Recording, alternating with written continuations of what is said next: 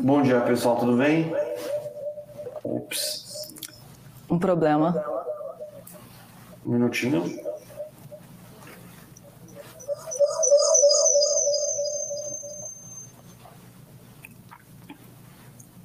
Alô?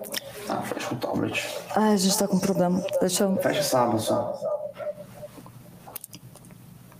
ver se melhora. Ver Agora se melhora. Vamos lá. Bom dia, pessoal, tudo bem? Aqui quem fala é Bruno Benassi e esse é mais um Morning Call da Levante. Hoje aqui com Nelly Conag. Fala, Nelly, tudo bem com você? Bom dia, pessoal. Tudo certinho? Tudo tranquilo e com você, Nelly? Tudo bem. Bom, vamos lá, né, pessoal? Ontem ah, tivemos um dia que começou com um noticiário de bastante incerteza, né? O CEO da Moderna afirmando que achava que as vacinas eram menos eficazes contra a variante Omicron. Durante o dia, a Oxford, né, que junto com a AstraZeneca fez a vacina que foi boa parte distribuída para o Brasil, dizendo que, veja bem, não é bem assim, estamos fazendo mais estudos. A Pfizer também ah, dizendo que existe sim uma perda eh, de eficácia, mas de 95 vai para 90, eh, e deu uma acalmada no mercado em relação a isso. Até que veio o nosso amigo Jerome Powell, eh, no testemunho que ele faz em frente ao Senado, ah, e tem uma postura bastante dura, tá? Ele já tinha sido duro na sua última eh, declaração eh, pós-reunião do Fed em outubro ou em novembro, não lembro agora as datas, acho que foi em outubro.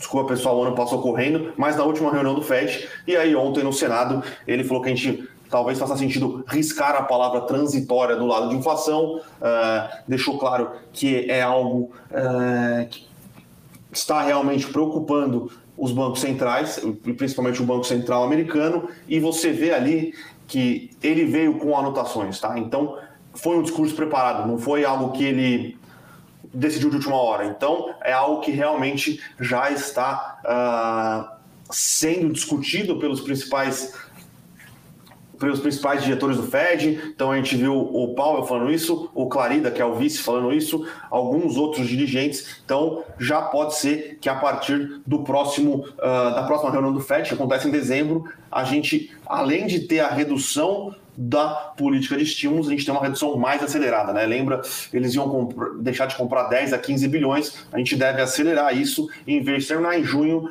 a gente pode ver aí essa, essa recompra de estímulos terminando em maio, com uma possível elevação de juros, talvez, talvez quando seria o prazo final de, ah, do tapering antes dessa última declaração do Paulo. Acho que além da Omicron, que é a mais nova variante, a quarta onda também tem preocupado bastante na Europa, certo? Sim, tem essa questão. Ah, a gente vê a, Áustria já declarando lockdown, a Holanda eh, fechando eh, ou retirando algumas, eh, na verdade, endurecendo medidas de restrição. Bares fecham às oito. A eh, Alemanha também estava nesse, a Alemanha está nesse nesse embrólio, nesse nessa imbróglio do que nesse fazer. Isso. Então, eh, e a Omicron veio só para trazer mais essa incerteza para a mesa. Porém, apesar de incerteza, países que O que a gente sabe até agora da Omicron parece que ela é uma variante que tem um efeito é, muito mais brando do que o próprio do que as outras na variantes verdade, a gente não sabe ainda. Suspeita-se. Suspeita-se, Suspeita-se, exato. certo. Então, corrigir a palavra. Suspeita-se que ela tem um efeito mais brando Sim. do que as demais variantes, mas o- a maior preocupação em relação a ela é, na verdade, a eficácia das vacinas. Então, Sim. esse é o ponto que a gente vai seguir hum, acompanhando. sem vacinas voltaremos basicamente a estaca zero, né? Então hum, vamos torcer para que as vacinas continuem tendo eficácia contra esta variante específica, tá, pessoal? Ah, o que a gente viu também foi o Joe Biden falando que os Estados Unidos não vão impor novos lockdowns.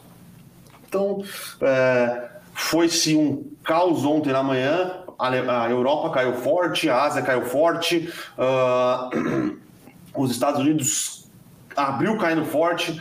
Algumas notícias foram sendo é, divulgadas que, pô, veja bem, não é assim. Foi, começou uma recuperação e aí veio o nosso amigo Jerome marretou, aí Nasdaq foi para baixo, o S&P foi para baixo, Dow Jones foi para baixo, uma questão aí envolvendo é, o mercado antecipando um aumento de juros é, em relação é, ao que era esperado antes, tá? Uh, aqui eu gostaria de fazer um leve parênteses, um parênteses para uma análise um pouco mais um pouco mais aprofundada sobre isso, tá, pessoal?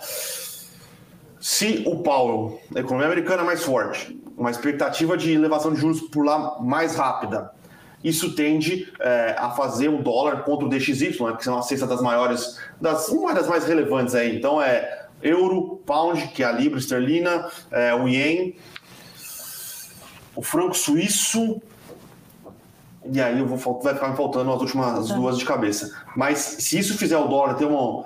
Você está esperando uma economia que vai crescer mais do que as outras. Na teoria econômica, é, crescimento é o que faz valorização de uma moeda ao longo do tempo, e aí tem algumas coisas de curto prazo que acabam influenciando. Então, a inflação real e diferencial de juros. Então, você tem um país que cresce mais e vai ter um juros mais alto, na teoria, certo? Isso tende a valorizar o dólar frente a outros pares, valorização do dólar frente a outros pares. O que acontece? Você exporta desinflação para um país, certo? Além disso, dólar para cima tende a ter uma correlação negativa com o preço de commodities. Você exporta mais desinflação, você importa mais desinflação para dentro dos Estados Unidos.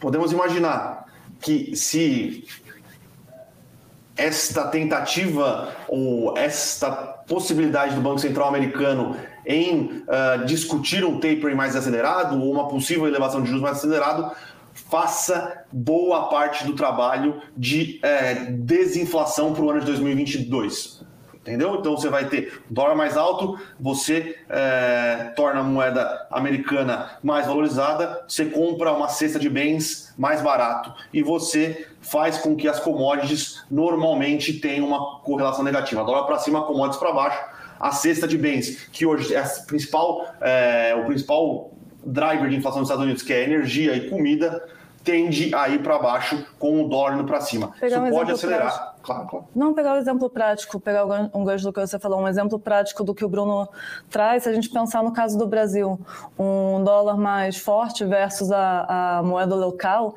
fica mais barato para os Estados Unidos é, comprar insumos brasileiros, por exemplo, certo?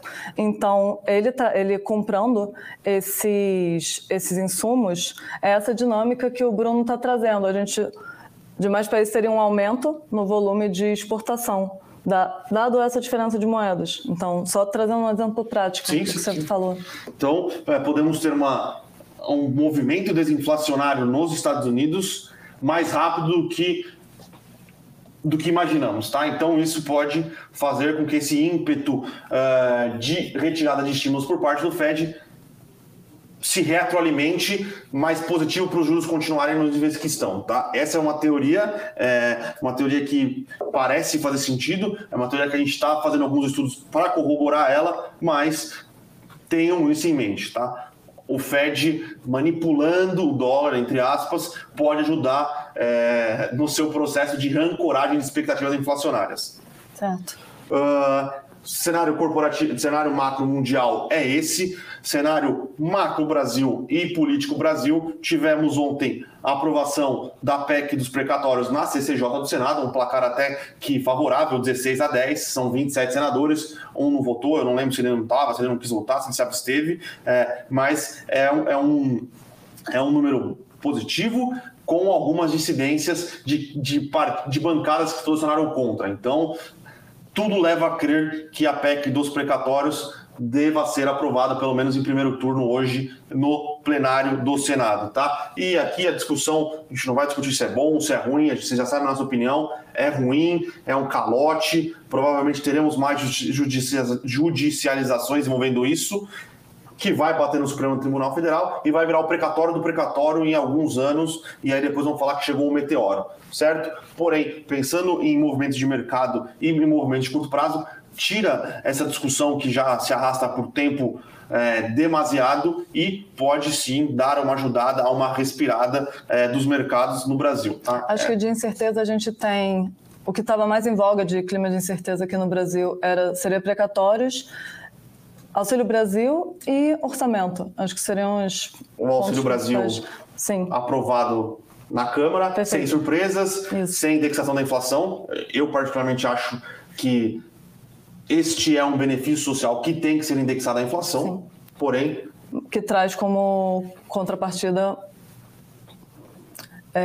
uma maior corrosão fiscal. Sim, sim, sim. Em contrapartida, mas. Faria sim, sentido um, uma, um uma, dar uma ajeitada no orçamento sim. e possibilitar que isso. É... Foram os grandes temas desse segundo trimestre, desse segundo semestre, eu diria. Sim. E aí, é, sem, sem novidades no Auxílio Brasil, o governo conseguiu passar o que quer, vai para o Senado vai ser votado provavelmente aí pós-PEC dos precatórios, vai dar tudo certo em relação a, a, a, este movimento. E aí agora não sei quando, né? Já é dia 1 de dezembro, já estamos em dezembro, pessoal, já é Natal. É, a discussão do orçamento para o ano de 2022, tá?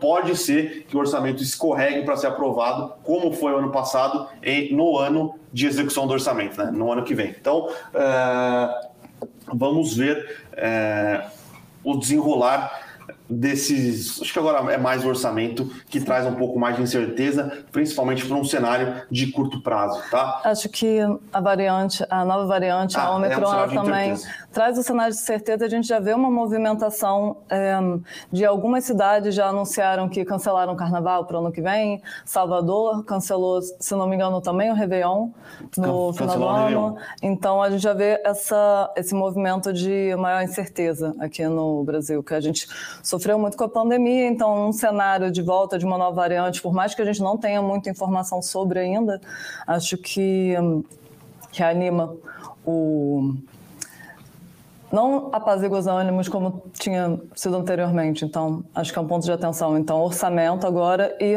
desenrolar dessa nova variante que a gente ainda tem pouca informação. Sim. Uh, e ainda sobre o Brasil, ontem saíram dados do CAGED a gente já discutiu isso aqui algumas vezes com vocês. CAGED mudou de, de metodologia no começo de 2020, as bases não são comparáveis. Por exemplo, é, a criação, do, a criação de empregos, na verdade, o CAGED, em outubro de dois, em dezembro de 2022, mudou o que foi a criação de empregos para a destruição de empregos em 2020 é uma base que leva, nos leva a crer que tem alguns problemas metodológicos, mas é, olhando o que foi entregue de criação de emprego, 260 mil, 250, um pouco mais de 253 mil vagas, era um pouco a menos do que o mercado esperava, que era 260 mil, mas mostra um cenário de desaceleração.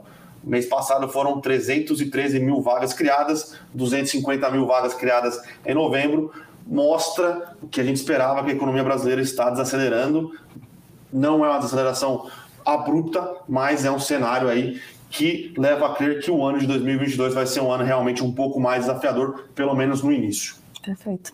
Dito isto, este breve é, panorama macro, vamos entrar no cenário corporativo. Ao cenário corporativo. A gente começa com as, uma notícia que a gente divulgou no nosso Eu Conheço sobre as incorporadoras projetando um encolhimento de mercado. Eu e o Bruno, acho que a gente já comentou bastante aqui nos últimos Morning Calls sobre a nossa visão, Levante, em relação ao mercado de construção civil. É, não é uma visão, no atual momento, não é uma visão muito positiva. Os últimos resultados do, terme, do terceiro trimestre eles até corroboram com a nossa visão de que não é um, um momento mais apropriado para a construção civil, a despeito do resultado de Cirela, se não me engano, foi um bom resultado, Exatec mas Exatec, as maiores, então foram bons resultados, mas não foram mais a exceção do que a regra. Então, entrando um pouco nesse sentido, a gente comenta já recorrentemente aqui no Morning Call sobre os desafios que o setor vem enfrentando. Então, dentre os desafios, a gente pontua três como principais, que o segmento do setor de construção civil que acaba sendo mais, mais impactado é o segmento de média renda, dado a iminente alta da taxa de juros. Então, a gente estava num cenário anterior de juros muito baixos, o que estimulava o financiamento de, de imóveis. Então, em um cenário de aumento de taxas de juros, você tem esse desestímulo. Então, isso é prejudicial para as companhias que tem como foco o, o cliente que vai financiar um apartamento, então seria média renda. No caso do segmento de baixa renda, a, tem uma particularidade para esse segmento que muitos dos, muitos dos imóveis eles são a maioria dos imóveis são subsidiados pelo programa Casa Verde Amarelo, que é o antigo Minha Casa Minha Vida. Então, nesse contexto, mesmo com uma alta da taxa de juros, esse cliente, esse segmento, ele fica protegido, porque ele tem parte desse, ele tem subsidiada essa aquisição do imóvel. E tem outro, outro ponto interessante da gente observar. Quando a gente fala de aumento de taxas de juros, normalmente está ligado a uma alta da inflação. E essa alta da inflação, esse, esse cliente do segmento baixa renda, ele pode estar hoje ou num imóvel e querer, ou num imóvel alugado e querer migrar é, para um imóvel próprio. Se ele está num imóvel alugado, o reajuste do aluguel é a inflação. Então, numa inflação mais elevada, faz sentido ele migrar para para adquirir um imóvel próprio. Então, nesse sentido, ele teria até mais estímulo para ingressar no, no, segmento, no, no segmento de para ingressar no imóvel próprio, para o segmento baixa renda. Isso seria um ponto positivo. Qual o ponto negativo nesse, nesse segmento específico? É, aumento do custo de construção, Sim. devido ao aumento do, do preço das commodities. Então, em um cenário de aço a um preço muito elevado, esse segmento sofre bastante, porque os custos de construção, nesse caso, eles não conseguem ser repassados para o segmento baixa renda, o que já consegue melhor ser repassado para um segmento média alta. Então, a Cirela não tem problema nesse sentido, a Exatec não tem um problema nesse sentido em repassar melhor esses preços.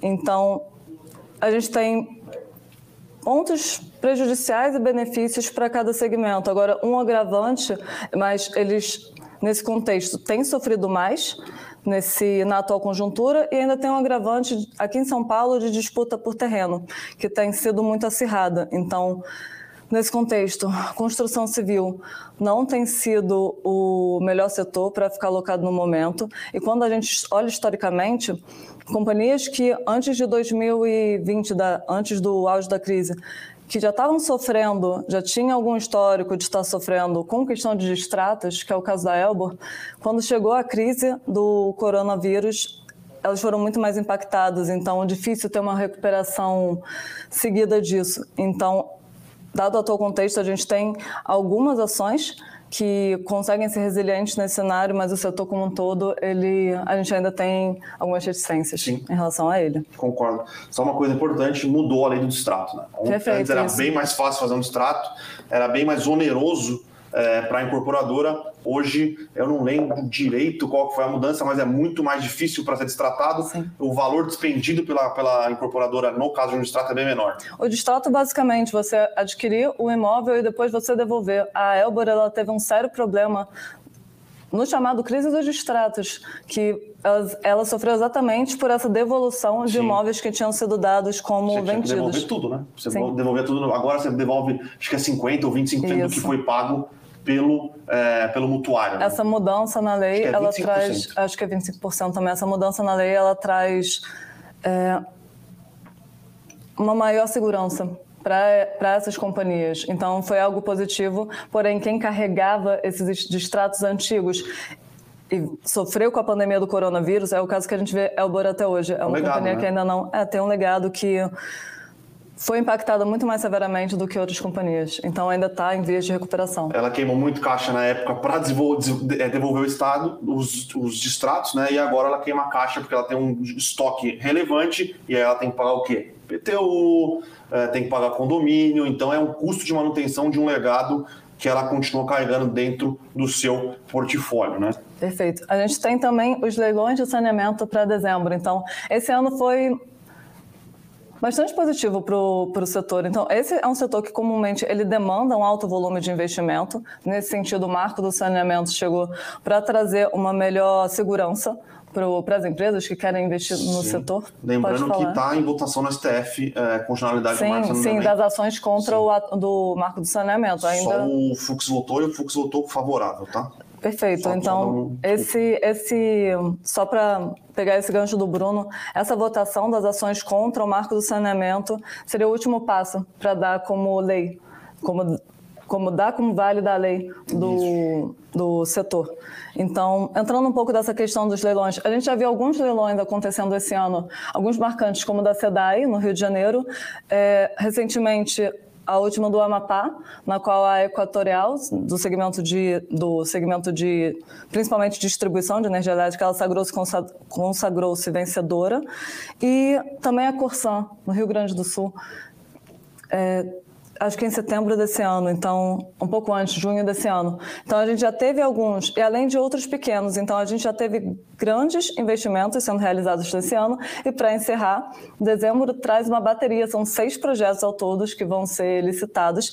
Dentre esses seis, a gente tem diferentes projetos desde, desde entre os principais são os projetos de Alagoas, e no Rio de Janeiro? Acho que no Rio de Janeiro é o bloco 3, em Alagoas Isso. mais dois blocos. Lembrando que esse bloco 3 do Rio foi aquele que foi a licitação e não teve bid, né? Sim. É isso, então, correto? perfeito, é isso mesmo. Ele teve a licitação, ele chegaram a participar, teve, teve alguns bids, na verdade, mas depois eles foram retirados quando foram, quando as companhias adquiriram outros blocos. Então retiraram o bid desse, então ele acabou sem, sem nenhum bid no final e agora ele foi reformulado e voltou para agora participar em dezembro. Então as datas são 13 de dezembro agora o leilão de Alagoas e dia 29 o de o do Rio de Janeiro. A maior expectativa continua sendo para o leilão de Alagoas. Então, nesse leilão, a gente tem um volume de investimento previsto de 2,9 bilhões de reais, Rio de Janeiro um pouco maior, de 4,7 bilhões, mas de Alagoas o que a gente vê como movimentação é além da participação de players do setor players privados do setor como a EGEA ou igual Águas do Brasil, que já são companhias mais conhecidas, a gente também vê a participação, já declararam interessadas, companhias que não são do setor, necessariamente, ou recém-ingressados, como o caso do Equatorial. O Equatorial já declarou, está é, interessada bastante no ativo. A Equatorial, historicamente, ela já manifestava muito interesse em ingressar no segmento de saneamento. Ela hoje é uma empresa no setor de energia elétrica, com concentração no segmento de distribuição. Ela também tem algumas linhas de transmissão e, se não me engano, uma pequena geradora, mas pouco significativa dado todo o seu portfólio. Então, nesse sentido, ela já havia mostrado desde o ano passado muito interesse em ingressar no segmento de saneamento. Ela conseguiu esse ano, entrando em setembro, arrematando a companhia no Amapá, e agora Exato. ela se mostra bastante interessada para continuar a sua expansão. A gente vê como positivo. A gente, dado o histórico da companhia, do know-how principalmente que foi observado no, no segmento de distribuição, que ela conseguiu fazer um turn, turnaround em companhias antigas, em companhias mais maduras, é, muito eficiente, muito eficaz, a gente tem uma perspectiva positiva para esse ingresso, para essa expansão na parte de saneamento. Essa é uma companhia que, caso ela remate o, o bloco, a gente vê como algo que poderia ser positivo. positivo. Pra, até para longo prazo, perspectivas e a própria ação da companhia deveria reagir de acordo. Já no caso do Rio de Janeiro, a, a expectativa é que participem companhias que já têm alguma atuação no estado. Então, o caso da EGEA, o caso da própria Iguai e Águas do Brasil, que tem algumas participações é, ao longo do estado. Então, a gente vai seguir monitorando os resultados dos leilões. O primeiro começa, se eu não me engano, dia 3, essa sexta-feira. Que é menorzinho, né? É menorzinho. Os, os, os menorzinhos, do, dois irmãos do Tocantins, essa sexta-feira, essa sexta Chique Chique na Bahia, Goianese e Teresópolis. Esses quatro outros são bem menorzinhos. Então começa dia 3, vai até dia 29, sendo esse último de, do dia 29 do Rio de Janeiro. Ao todo são seis, seis leilões uh, previstos com o maior deles sendo do Rio de Janeiro, mas a nossa maior expectativa fica sendo para Alagoas. Então a gente vai seguir acompanhando. Sim. E a última notícia, notícia da aquisição da Arezo, né? Mais uma marca de alta, altíssima renda, podemos dizer, né? Ticket médio, eu estava olhando é de 890 até 2 mil reais. A marca que a Areza adquiriu foi a Carol Bassi. É, de Ela... moda, né? Ele claramente sabe bem mais do que eu, então. Não, nesse. A gente vai trazer a Carol, que está acompanhando o segmento mais de perto, para dar uma esclarecida do setor aqui para quem nos acompanha.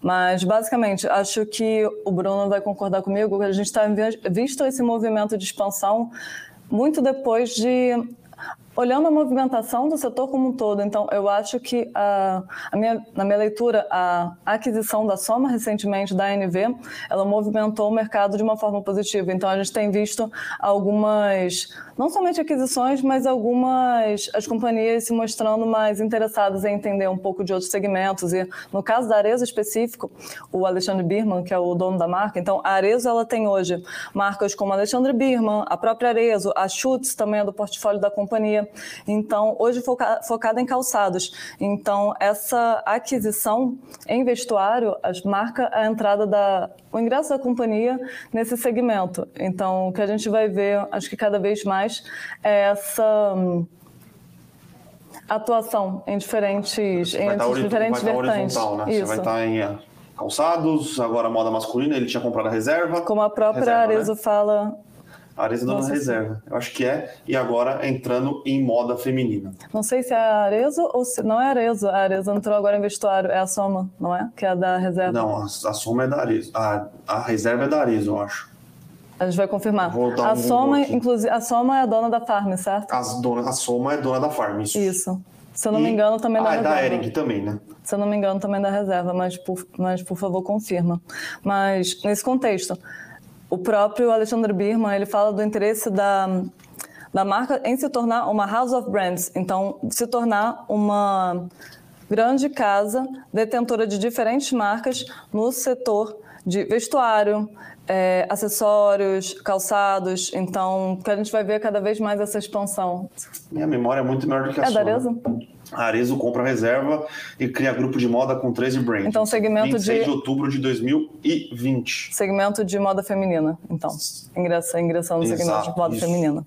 Seria isso. Então, nossa perspectiva, esse movimento a gente vê bastante positivo. Inclusive, acho que cada vez mais companhias vão fazer essa diversificação de portfólio. Então, já é algo um pouco esperado. A Soma fez isso, né? Ela, ela comprou... Primeiro que a Soma já era uma empresa que tinha várias marcas debaixo do seu guarda-chuva, comprou a Ering. É, então a gente tem visto bastante isso acontecendo no segmento de moda. É uma tendência, a gente acha que é um, é um segmento que vai ter uma forte consolidação. Pós-pandemia, muita empresa é, não conseguiu. Tem mais, teve problemas para vender, é, tem dificuldade de acesso ao mercado de capitais e as empresas que estão na bolsa são capitalizadas. Né? Lembrando, a Lojas Renner fez um follow-on para adquirir algumas marcas, ainda não fez nenhuma questão relevante. Esperamos alguma movimentação da Renner em relação a isso. Uh, Soma comprou. Uh, Soma comprou a Ering, a Arezo tinha comprado a reserva e agora compra esta marca. Uh, e a, lembrando que a Privalha, que é uma plataforma de roupas, né? uma multimarcas, está a Operação Brasil, na verdade, né? Vale é uma operação europeia, a Operação Brasil está à venda também. Então, uh, o setor está se movimentando bastante, pessoal investindo em tech, pessoal investindo em centros logísticos, lojas Renner fazendo um centro logístico novinho em folha, é, não sei se é em Cajamar, mas é perto de São Paulo, gastando uma bala, uma bala em tecnologia dentro desse, desse, desse centro de distribuição provavelmente vai ser um dos centros de distribuição mais. É, vai ser o supra-sumo da distribuição logística na cadeia de moda, tá? Então, é, é, é centro de distribuição, é, é, tecnologia, seja no site, seja na parte de vendas, tecnologia é, para melhorar a questão logística. Então, é um segmento aí que uh, esperamos bons embates nos próximos anos, né? Sim, e inclusive você falou dessa estratégia das companhias, é, a gente também está vendo uma forte forte, aloca... forte, forte movimentação estratégica para o segmento, para a parte de digitalização. Então, muitas dessas companhias hoje, inclusive, têm seus próprios aplicativos para para compra de roupa, vestuário, sapato, se eu não me engano, a Farm, a Animale do Grupo Soma, cada uma tem o seu app. Então, e além de serem as próprias roupas revendidas em outras marcas, em outras multimarcas. Então, a gente já tem alguns grandes nomes, como a Vestir e outros nomes que englobam esse, esses portfólios de outras marcas. Então, acho toda a movimentação. Então... acho que é toda essa movimentação que a gente vem assistindo. Meu guarda-roupa é umas 15 camisas do Palmeiras, camisa azul, camisa branca e camisa vermelha. Então, é esse meu guarda-roupa. Então, sou um cara assim muito antenado essas novas tendências de moda. Tentei colocar. Não vai dar certo. Tentei colocar pelo telefone o StreamYard. Eu não vou conseguir ver as perguntas Bom, hoje para ajudar. Aqui, mas Fica vamos tranquila. lá. Uh, o Juber aqui, obviamente, num tom um pouco mais pessimista, depois da derrota que a nação rubro-negra sofreu no sábado, quando o bem venceu o mal, perguntando se a gente vai chegar aos 100 mil pontos ou 93 mil pontos, será? Juber, cara, é uma pergunta difícil de responder, tá? Uh, eu acho que agora tudo depende. Tem uma variável que não tem uma variável que não está precificada, muito bem precificada para o ano de 2020, que eu acho que é o juros nos Estados Unidos, tá? Se a inflação nos Estados Unidos continuar persistente, o Banco Central americano tiver que tomar é, medidas mais duras do que a gente já está imaginando para levar a inflação nos Estados Unidos para baixo, eu acho que podemos ter realizações globais, tá? E aí vai ser S&P, vai ser Eurostox, vai ser o Nikkei, vai ser o mundo inteiro vai sofrer com os juros americanos mais altos, ok? Brasil, Brasil a situação fiscal é ruim, porém parece ter muita coisa ruim embutida na conta. Então é recessão no ano que vem, inflação um pouco mais elevada ano que vem, é, juros elevados ano que vem, acho um pouco difícil cair para baixo do que estamos. Porém, aqui é Brasil, a gente pode começar no 2022 com alguma surpresa. É, acho que o cenário de, polarização da eleição já está precificado. É, agora, chegamos perto da eleição. Lula e Bolsonaro é uma eleição disputada e é uma eleição muito de muito populismo na campanha, eu acho que a gente pode ter alguma correçãozinha acontecendo, tá? Posso adicionar um ponto? Eu não sei o quanto a nova variante, se ela se mostrar mais letal do que inicialmente previsto, mais prejudicial, ah, o, quanto isso, o quanto isso está precificado. Então, a gente já tem um clima de maior incerteza para o ano que vem, e isso, isso já está bem dado na Bolsa, mas essas notícias da nova variante, eu não sei o quanto isso já está precificado, no sentido que a gente ainda tem pouca informação sobre ela. Sim. Então, do que a gente tem informação sobre ela hoje, faz sentido não não estar tá precificado, porque a Bolsa não, não talvez não recuaria com medo com um medo tão latente de algo que a gente ainda não tem tanta informação. Agora, Caso essa variante se mostre mais prejudicial, mais danosa ou, de fato, traga maiores consequências negativas para o Brasil, ou seja, exemplo, algum caso ser identificado no país, já foi, ter uma, sim, sim, mas ter uma propagação, acho que dois sim, casos sim. foram identificados, mas ter uma rápida propagação ou se mostrar as vacinas realmente não forem eficazes, isso eu acho que pode ser bem danoso à bolsa. Eu acho que esse é um ponto que não está de forma não está nem em parte especificado o quanto que essa pode ser da nossa bolsa. Mas lembrando que a gente não tem tanta informação sobre a Omicron ainda, então pode ser que ela, nas vacinas, num, num país que já foi bastante vacinado, já tem seus índices bastante elevados, ela não se mostre tão danosa. Sim. Mas sim. acho que esse é um ponto de atenção, sim, que pode, se se mostrar mais letal, mais prejudicial, isso poderia derrubar. Sim. É, o Juber falou, na verdade a gente chegou a 100 mil pontos, chegamos a 100 mil pontos ontem, questão envolvendo as incertezas da Omicron, que depois algum, a Pfizer falou que ok, minha vacina funciona, a Oxford falou ok, minha, a minha vacina funciona, uh, o Senado aprovou a PEC, dos, uh, o CCJ do Senado aprovou as PECs dos precatórios e o mercado digeriu melhor o que foi falado pelo Jerome Powell, tá? E aí a gente voltou e fechou ali próximo, próximo dos 102, eu acho. 102 alguma coisa. Uh, podemos cair para baixo dos 97? Podemos cair para baixo dos 100? Podemos chegar nos 93? Podemos. Porém, já me parece ter bastante coisa embutida nos preços. Agora a gente tem as novidades envolvendo o Omicron, inflação nos Estados Unidos e uma desaceleração econômica mundial no ano de 2022. Não está precificada uma desaceleração econômica mundial em 22. No Brasil já se precifica boa, pelo menos alguma coisa de um PIB ou crescendo zero ou crescendo muito pouco, até um PIB um pouco mais negativo, tá? Uh, mas parece que tem bastante coisa negativa precificada. É, acho que existe alguma assimetria de pelo menos ficar de lado, tá? Eu acho que a, a, a de cair muito mais do que já está parece um pouco ruim, tá? Eu não, por exemplo, se eu tivesse um fundo multimercado agora, é, nos 130 mil pontos, como eu falei para vocês, achava que a bolsa estava precificando o céu de brigadeiro, operaria vendido. 120 mil pontos, talvez seria comprado um pouco teria tomado um pau, mas teria operado vendido conforme a situação foi, é, foi se desenhando ao longo dos meses. 105 mil pontos, já não teria posição. Fala, não tenho posição comprada nem vendida, fico neutro.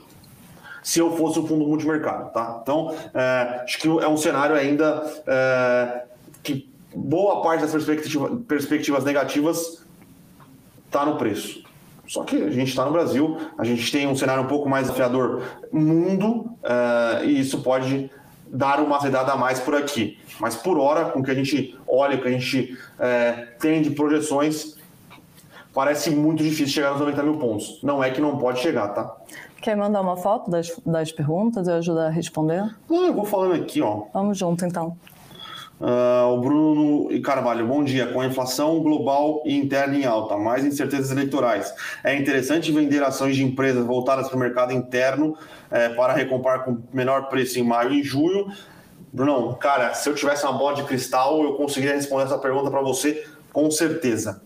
Como não tenho, o cenário parece bastante desafiador, principalmente para o e-commerce. Tá? Então, perspectivas de curto prazo é, para o e-commerce são desafiadoras, então, competição feroz. A gente viu a Black Friday não sendo nenhuma maravilha, uh, a gente vê inflação corroendo renda. Saiu o penal essa semana falando que a renda, uh, a renda média por família está em níveis de 2012, então são 10 anos de retração em renda média por família neste ano, então é um cenário mais um pouco mais desafiador para o varejo, tá? Então, é, no curto prazo, eu imagino que não devemos ter grandes triggers é, para que essas ações tenham uma performance bastante positiva. Porém, pode começar ano que vem, inflação pode dar uma arrefecida, é, podemos ser surpreendidos aí com essa queda de cotação do, do, das commodities, pode dar um respiro, uh, talvez o Banco Central não tenha que levar os juros mais altos, mas possa é, voltar um pouco mais rápido. Então é bastante difícil responder se em maio ou em junho as ações vão estar mais baratas do que, do que estão agora. O cenário de curto prazo é um cenário que faltam triggers para elas subirem bastante, porém foram ações que foram bastante penalizadas, tá? Então, difícil responder. Outra pergunta, quer fazer uma, alguma, algum adendo? Não. Eu estou sem. É difícil ver, sem, ser, sem ver a pergunta da, da pessoa diretamente. Bom, beleza. Vamos ver. Tranquilo. O Rodrigo aqui perguntou: Bom dia, galera. Bruno, até que dia podemos comprar o BID 11? Uh, se eu não me engano, a, re, a reorganização já foi aprovada, tá? Uh, agora está rolando a questão do direito de excesso, que é você, a acionista do BID, fala Banco Inter, eu não quero que a mudança de base, eu não quero ficar com um, um BDR do Banco Inter. Manda para mim minhas ações. Então você ia lá no Banco Inter e falava, eu tenho uma unit do Banco Inter, eu quero 40, acho que era 42 ou 45 reais de volta. Está rolando esse direito de cessão. Agora, se você comprar o Banco Inter hoje, quando for feita a migração geral de base, você tem você vai conseguir ter suas BDRs sim, ok? Uh... Rodrigo aqui também perguntando se o IPO do Nubank está ficando mais interessante com essa alteração na faixa de preço. É, a gente está refazendo as contas, tá? Lembrando, a gente tem um link é, aqui na descrição sobre o relatório do Nubank. A gente vai atualizar algumas, uh, algumas premissas, porque uh, mudou, mudou os targets, né? Mudou a, a janela de preços, tá? É, mas a gente está fazendo contas, mas ainda assim parece que é um valor bastante como eu posso dizer assim, bastante salgado, tá? Tem que ter bastante crescimento, operar com ROI no longo prazo acima dos 30%, um crescimento é, de 8% ao ano, ainda nos parece ser é, algo salgado, tá? Salgado. Você tem que. É você tem que imputar bastante criatividade e bastante um cenário bastante positivo quando você está fazendo é, a sua, quando você está colocando suas premissas. Quer dizer que essas premissas não vão se concretizar? Ou quer dizer, quer dizer que uh, essas premissas que são bastante tranquilas não vão se concretizar? Não. O que quer dizer que a gente imputa é, uma dificuldade bastante alta deste céu de brigadeiro, das premissas que a gente colocou, não se concretizarem. Então, é, aí o pessoal sempre vai falar, puta, mas é a Amazon, puta, mas é a Apple, puta, mas o, o, o Google. Para surgir uma Amazon, quantas empresas quebraram? Para surgir uma Apple, quantas empresas quebraram? Para surgir um Google, quantas empresas quebraram. Lembrando que no começo da década de 2000, uh, ah, não era o Google o grande provedor de internet, era Yahoo Fine, era o Yahoo. Né? Então hoje eles trocaram de lugar. Então uh, é sempre fácil e, é, o, o, o, e sempre existe um viés bastante positivo quando você coloca um case de sucesso e compara é, esse case de sucesso com os outros, tá? Mas para esse case de sucesso existiram diversos cases de crescimento que deram errado ao longo da história, tá? Consegui acesso às perguntas aqui. Bruno, a gente, não sei se a gente passou pela pergunta do Adilson sobre setores com boas, boas perspectivas para 2022. Hum, ainda não, ainda não. Acho que nesse sentido que a gente falou sobre o dólar no, no começo do Morning Call, sobre o dólar mais forte, acho que a gente acho que a gente poderia ser, ainda mais um ano de eleição, que a gente espera volatilidade do câmbio, acho que a gente poderia pensar em exportadoras para o ano de 2022. Acho que faria sentido, seria um call mais, mais defensivo nesse sentido. Sim, a gente tem visto aqui nos últimos JBS performou muito bem no ano, é, Minerva, não lembro, Marfrig performou bem no ano, então, setores, acho que proteínas, setor de celulose, a Suzano tem conseguido fazer repasses de preço para o mercado asiático e o mercado europeu está melzinho para eles, eles estão um preço bem acima da média histórica. É, JBS, a gente não vê uma na real, na verdade, não é nem um, é o spread. O spread deve continuar elevado, né? Então, a diferença do que ele paga no abate com que ele consegue vender o preço da carne. Spread deve continuar positivo. Estados Unidos deve continuar positivo. No Brasil tende a melhorar um pouco e no resto do mundo parece estar positivo. A gente gosta, então, de celulose, a gente gosta uh, do setor proteína animal, a gente gosta do setor de bancos. A gente acha que os bancos têm sofrido Bastante, uhum. tá? Bastante mesmo. Uh... Aí eu, acho que tem aí eu acho que tem alguns calls específicos de alguns Sim. segmentos. Então... Eu vou dar um call um pouco contrário. A gente sempre fala do setor de energia elétrica aqui. É, um pouco sobre como vem, o que a gente vem observando, quais estão melhor posicionados para passar num, movimento, num momento de escassez hídrica. É, o que a gente tem observado muito é que as companhias geradoras hídricas por estarem atravessando um cenário muito desafiador no momento, elas estão bastante descontadas. É, é mais um, é um call bastante contrário, mas para a gente ficar ligado se isso vai se desenvolver para o ano que vem. Mas dadas as últimas chuvas de final de ano, por terem sido um pouco mais fortes, terem reduzido o risco de racionamento para o ano que vem, se isso se perpetuar e o risco se mostrar menos, menos danoso, do, menos agravante do que inicialmente especificado, essas ações que estão muito descontadas, elas poderiam ter, como a S Brasil, ela poderia ter uma melhor poderia ter, apresentar uma recuperação, mesmo nesse cenário. Então, apesar de não ser, apesar de ser um um pouco contrarian, como elas sofreram bastante nesse ano, em um cenário que tenha uma leve recuperação, talvez elas se beneficiem. Isso a gente não está gravando na pedra, mas é algo interessante para a gente observar. Sim. Para o próximo ano.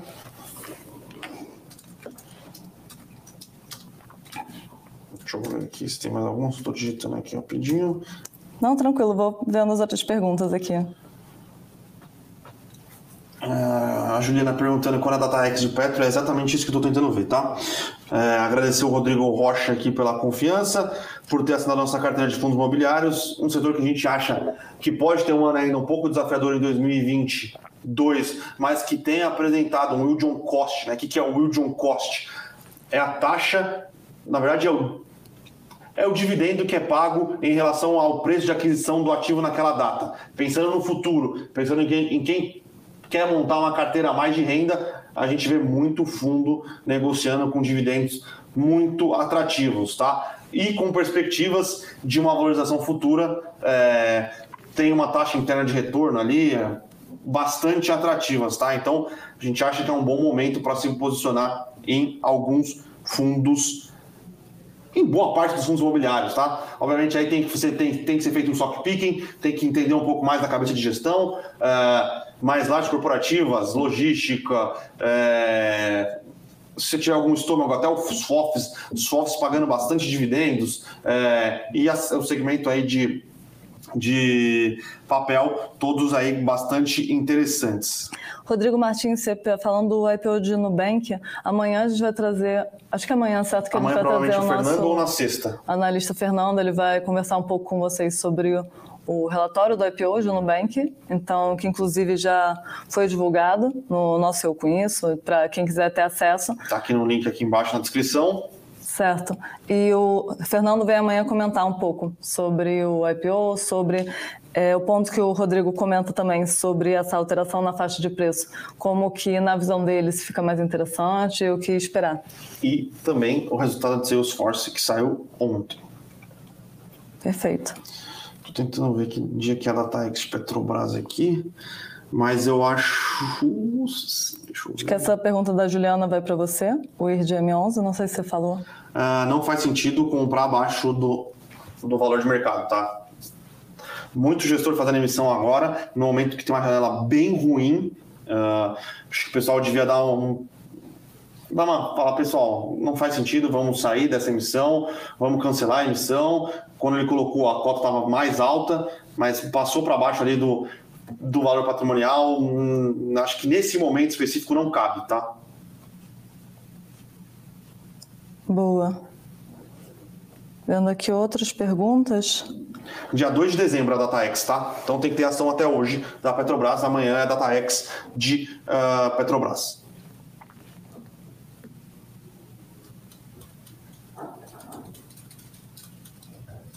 mais perguntas, pessoal. Tem a do Matheus aqui. Bruno Itaús abaixo de 10 reais com as investidas em cotações próximas a máximas históricas e lucrando como nunca, fora para o Itaú. Itaú realmente está mal aí na cotação. A gente gostou dos resultados que a gente viu. Como enxerga? Eu, eu gosto de Itaúsa, tá? Acho que é um, é um com interessante. Tem a XP agora, tem o Itaú, fez alguns investimentos interessantes. Tem a Arezo, tem a Dexco, né, que é a antiga Duratex tem investido é, em infra e eu acho que infra vai ser o nome da Itaúsa a partir de agora, tá? Ela vai entrar bastante pesado em infra. Ela comprou uma participação na AIGEA, acho que é de 10%, se eu não me engano. 10 a 15, acho que 10. 10 a 15. Ela 10, tem participação numa distribuidora de gás, que agora vocês vão me perdoar, eu não lembro qual que é. Ela tem uma participação na NTS, se não me engano, a NTS é de gás. Ela comprou a Liquigás da Petrobras. Vou, vou, vou ficar devendo. Eu sei que ela tem uma participação na NTS e eu não lembro se foi na Liquigás ou não e estava parado no, é, no CAD. Parece ser um case interessante. Boa.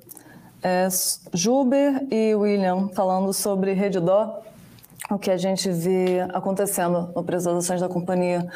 É, o que a gente entende nesse momento? Redditor é um call de growth.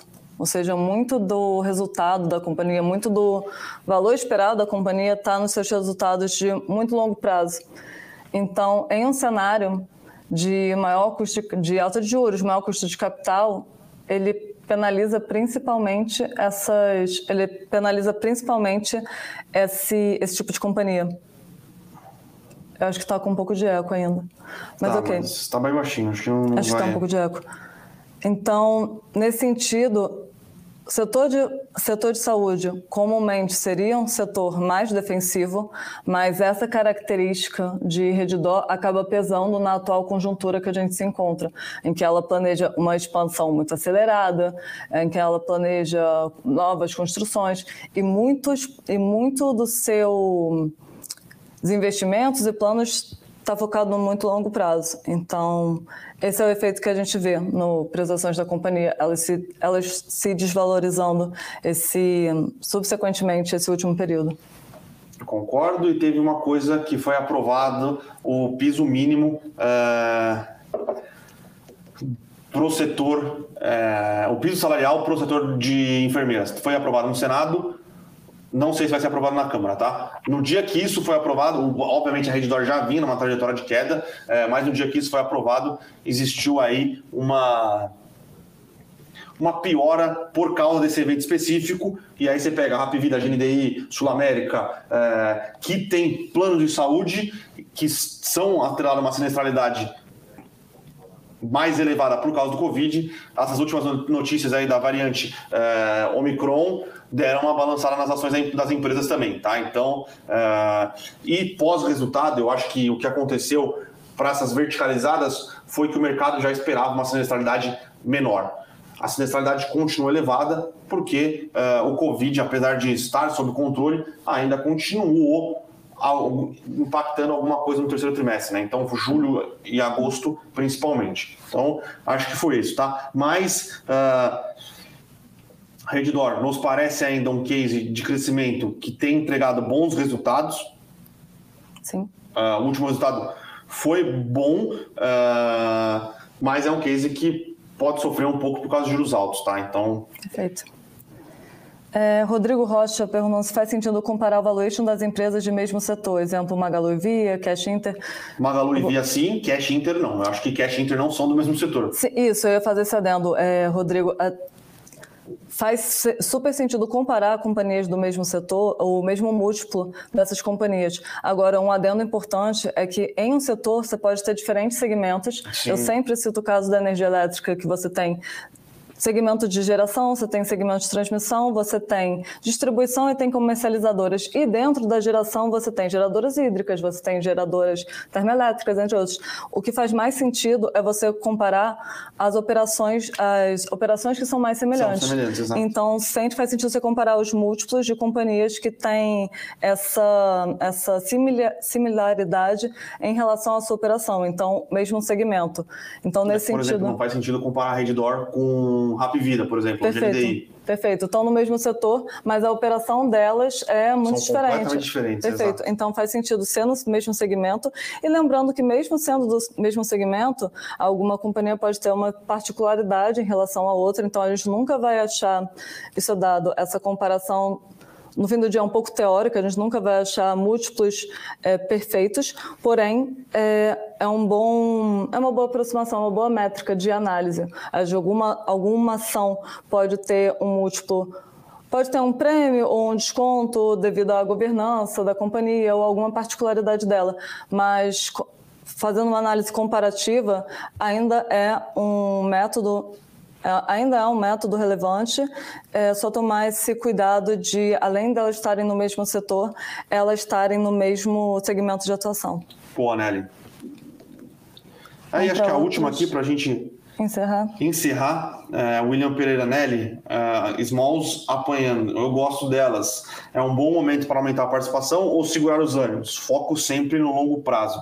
Acho que Smalls. É, elas têm, uma, elas têm umas particularidades, particularidades próprias, tá? Normalmente, nesses momentos uh, de sell off, de... elas apanham muito. ia falar isso. Em momentos de maior incerteza, até pela magnitude das ações, valor de mercado, próprias características das empresas desse, desse segmento, segmento é, desse guarda-chuva, elas costumam apanhar e apresentar muito mais volatilidade do que empresas mais consolidadas. Então, apesar de ser normalmente small caps são cost a longo prazo, é, que a gente vai ver mais resultado delas não agora, em um momento de maior incerteza, isso pesa negativamente para elas. É, a gente viu smalls com bons resultados, que acabaram sofrendo. A gente viu Santos Brasil, a gente viu Brasil Agro, a gente viu as empresas de uh, fibra ótica, Unifique, Desktop e Bizanet. Ômega, a gente vê num cenário que tem uma derrubada da bolsa, a gente analisando essas, se a gente pegar o Ibovespa, se a gente pegar os indicadores e analisar quem sofreu mais comparativamente são as small caps. Sim, sim, que é também, sim, que apanhando sim. como nunca. É, são empresas que a gente acha que são boas empresas. São boas empresas então, no, é... nesse cenário, mas é uma particularidade. Nesse, nesse cenário de maior incerteza, elas costumam apanhar mais. Acho que depende bastante do seu perfil e acho que olhar a carteira lá, então. É... Perfil, apetite e objetivo. Exato. Porque se seu objetivo for de muito longo prazo, você está alocado numa companhia small caps, mas que você não precisa ter liquidez imediata, pode deixar alocado por bastante tempo, fazer uma companhia com interessante para você ficar alocado, porque ela vai, vai tender a se valorizar. Agora, se é uma estratégia mais de aproveitar a janela, de curto prazo, elas têm muita volatilidade, então muitas companhias, quando elas se valorizam, valorizam, valorizam bastante, porém, quando caem, é o que a gente observa Sim. na bolsa agora. Elas sofrem, elas sofrem mais do que empresas mais maduras. Sim. Acho que é isso, né, Nelly? Acho que encerrando Uma hoje. hora já de Morning Call. Agradecer a paciência de todos que nos aguentaram até o momento. Uh, amanhã ou sexta-feira traremos o Fernando para a gente comentar um pouquinho mais as contas atualizadas do IPO de Nubank, comentar o, o resultado uh, de Salesforce e uh, é isso, né? Então, uh, agradecer a participação de todos, envolver para aqui numa, numa toada um pouco mais positiva. Acho que é isso. Um dia de alto, um dia de baixo, um dia de alto, um dia de baixo, um dia de alto, um dia de baixa. Então, bastante fortes emoções, eu diria. Pessoal, muito obrigada. Um ótimo dia, bons investimentos. Valeu, pessoal. Obrigado, tchau, tchau. hein?